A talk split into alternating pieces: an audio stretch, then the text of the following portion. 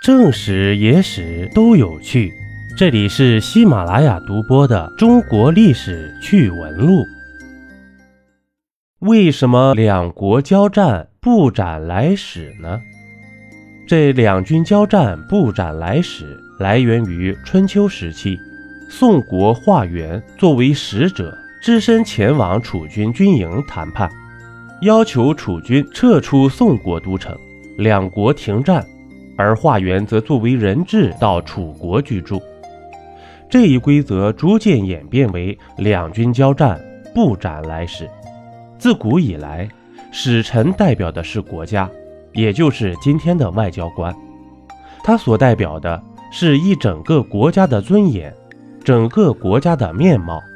两军交战，来使一般都是谈判人员，如果斩了来使，也就等于是宣战了。战争实际上就是一谈二压三打的程序。如果斩了来使开打，也就有了借口，会给对方军队一个名正言顺出兵打仗的口实，甚至增加对方的士气。诛杀使者，就是在公开宣布处死以外绝不休战。使者不是敌方统帅，但使者代表了敌方统帅的意志。使者作为沟通渠道，重要的是身份，不是肉体。斩之何意呢？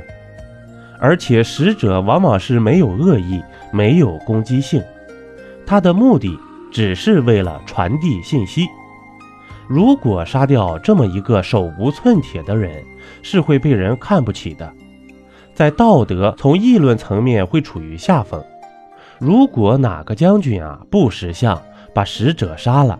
最后只会成为政治的牺牲品，所以聪明的将军看到对方来使都不会不问缘由就杀掉。当然了，不杀使者也不是绝对的，杀掉使者也会起到鼓舞己方的作用。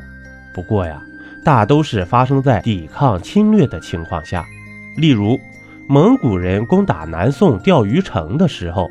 为了减少伤亡，就让使者进城劝宋军投降，但宋军却把使者的头砍了下来，挂在城头上，以表决心，大大鼓舞了士气，并成功把蒙古大汗蒙哥击毙。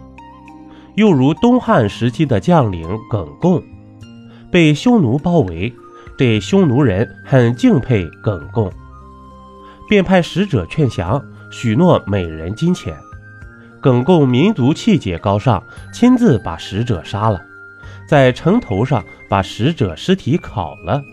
这也是岳飞《满江红》壮志饥餐胡虏肉，笑谈渴饮匈奴血的出处了。战乱时期啊，使臣的政治地位也是比较高的，通过他们的胆量和智慧。在各个诸侯、各个国家、各个区域之间展现自己存在的意义。一些优秀的使臣弹指之间就能够影响一次战争的走向，也可以影响两个国家之间的关系。诸葛亮就曾在江东舌战群儒，说服孙权联刘抗曹；张仪游说六国，实施连横战略。张骞、班超出使西域的。古代两军交战虽然不是绝对的，但大多数情况下，出于政治需要、礼仪需要，交战双方还是会遵守这一条不成文的规定。一杯故事，一口酒，这里是历史绞肉机，我是金刚经。本集播完，感谢收听订阅，咱们下集呀，不见不散。